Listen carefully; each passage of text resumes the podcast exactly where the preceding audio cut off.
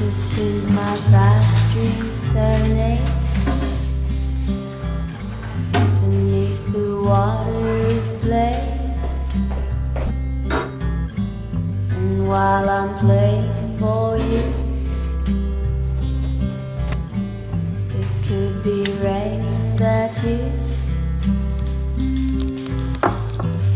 Ich will von einem alten Mann erzählen, von einem Mann, der kein Wort mehr sagt, ein müdes Gesicht hat, zu müd zum Lächeln und zu müd, um böse zu sein. Er wohnt in einer kleinen Stadt am Ende der Straße oder nahe der Kreuzung.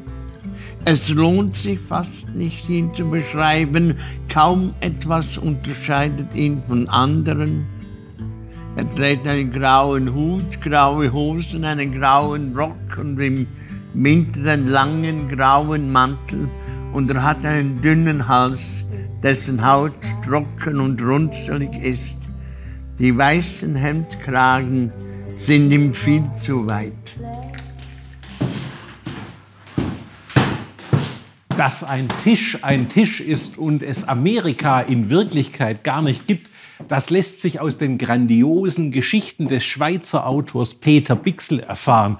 Der Großmeister der kleinen Form wird im März 85 und jetzt ist anlässlich des Geburtstags ein Band mit Kolumnen aus den 60er Jahren erschienen. Herr Bixel, grüß Gott. Was hat die kurze Form, die Kolumne mit der Schweiz zu tun? Ja, ich glaube ziemlich viel. Äh, wissen Sie, unser schwieriges Verhältnis zu diesem Neuhochdeutschen äh, erkläre ich immer mit einer Geschichte. Wenn ein Deutscher, ein Preuße mit seinem perfekten Hochdeutsch am Bahnhof, am Schalter eine Fahrkarte bestellt, dann klingt das für uns so wie ein Bischof, der seine Fahrkarte lateinisch bestellen würde. äh, so viel Aufwand für etwas ganz Einfaches, für ein Bahnbillett, wie wir sagen. Äh, das hat zur Folge, wir haben, wenn wir dann schreiben in diesem Hochdeutsch, noch eine gewisse Neigung zum Pathos. Mhm.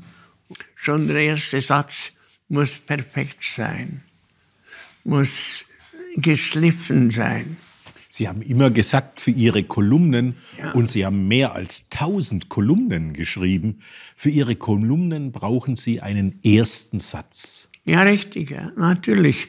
Aber eben, diese, diese Neigung zur voreiligen Formulierung führt dann ganz selbstverständlich zur Kurzprosa.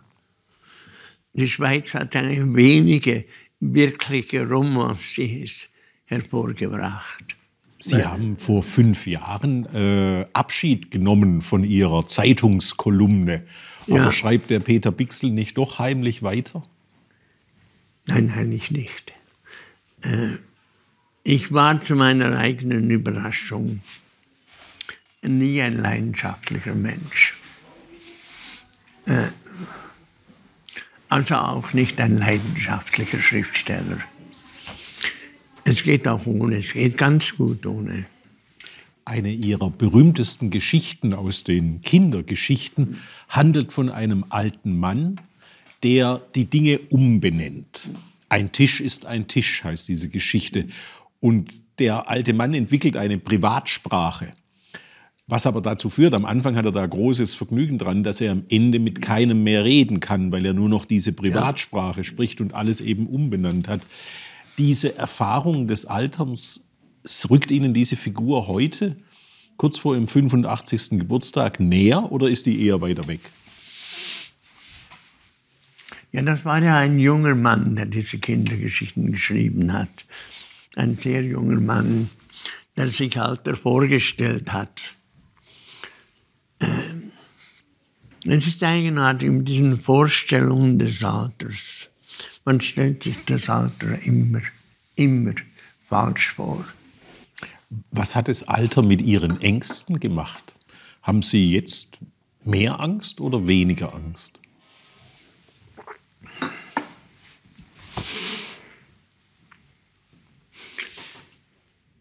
Ja, mm, mm. keine Angst vor dem Tod. Nicht im geringsten. Aber Angst vor dem Alter schon. Es hat schon etwas Beängstigend, Beängstigendes. Und das Alter an und für sich macht einsam. Ich erzähle gerne Geschichten. Ich stelle fest, wie je älter ich werde, je mehr Geschichten sind nicht mehr erzählbar. Warum? Als Kind, ich bin in Olten aufgewachsen, da gibt es eine Holzbrücke. Jedes Mal, wenn ich im Winter über diese Holzbrücke gegangen bin, habe hab ich runtergeschaut. Und ich wollte, dass der Fluss zufriert. Wenn er dann zugefroren wäre, damals als ich zehn war oder damals als ich 20 war, hätte ich dann als 80-Jähriger oder als 85-Jähriger erzählen können, ich hab's noch erlebt, wie die Aare zugefroren ist. Jetzt wird es nichts mehr nützen, wenn sie zufriert. Warum? Weil ich dann nicht erzählen könnte, stellen Sie sich vor, ich habe schon gelebt, als die Aare zugefroren ist. Die Geschichten gehen weg. Jetzt muss ich mal was Privates Ja. erzählen. Wie Millionen von Schülerinnen und Schülern habe ich ihre Geschichten auch im Deutschunterricht kennengelernt, in der fünften, sechsten, siebten Klasse. Und ich nahm damals teil am äh, Vorlesewettbewerb des Börsenvereins des deutschen Buchhandels mit einer ihrer Geschichte, nämlich dieses Ein Tisch ist ein Tisch. Und ich habe es ziemlich weit damit gebracht, ja. Sehr gut. Wahrscheinlich, ich bin Ihnen dankbar, ja. Wahrscheinlich bin ich nur deshalb Literaturkritiker geworden, weil ich diese Geschichte entdeckt habe. Äh, und durfte mir dann ein paar Bücher aussuchen und so weiter. Sehr gut. Na, schauen Sie, was Sie angerichtet haben. Ja, ja, das, äh, das passiert. Meine Geschichten sind da in Schulbüchern in aller Welt. Und es kommt ab und zu vor, dass ich nachts Schweißgebadeter mache und denke, da werden wohl wieder zwei Japaner mit einer Geschichte von mir gequält. Wenn Ihnen eine gute Fee erschiene und Sie noch mal 21 Jahre alt sein ließe, was würden Sie gerne tun? Äh, erstens würde ich sagen 21, nein, bitte nicht. Wenn noch einmal zehn geschenkte Jahre, dann möchte ich äh, zehn Jahre zwischen 50 und 60 sein. Ach, so alt bin ich jetzt. Das finde ich ja interessant. Wieso denn das? Erstens, mit 50 ist man nicht mehr jung, aber mit 50 ist man auch äh, noch nicht alt. Wunderbar. Es kann einem niemand auf die Kappe scheißen. Sehr schön formuliert. Und, äh, und man ist immer noch jung genug, um frech zu sein.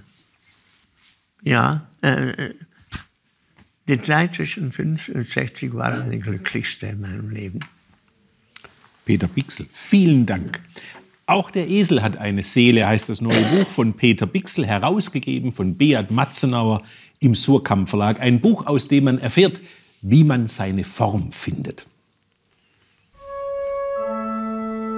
Dankeschön. Danke Ihnen. Ja, Dankeschön. sehr nett. Ja. Prost.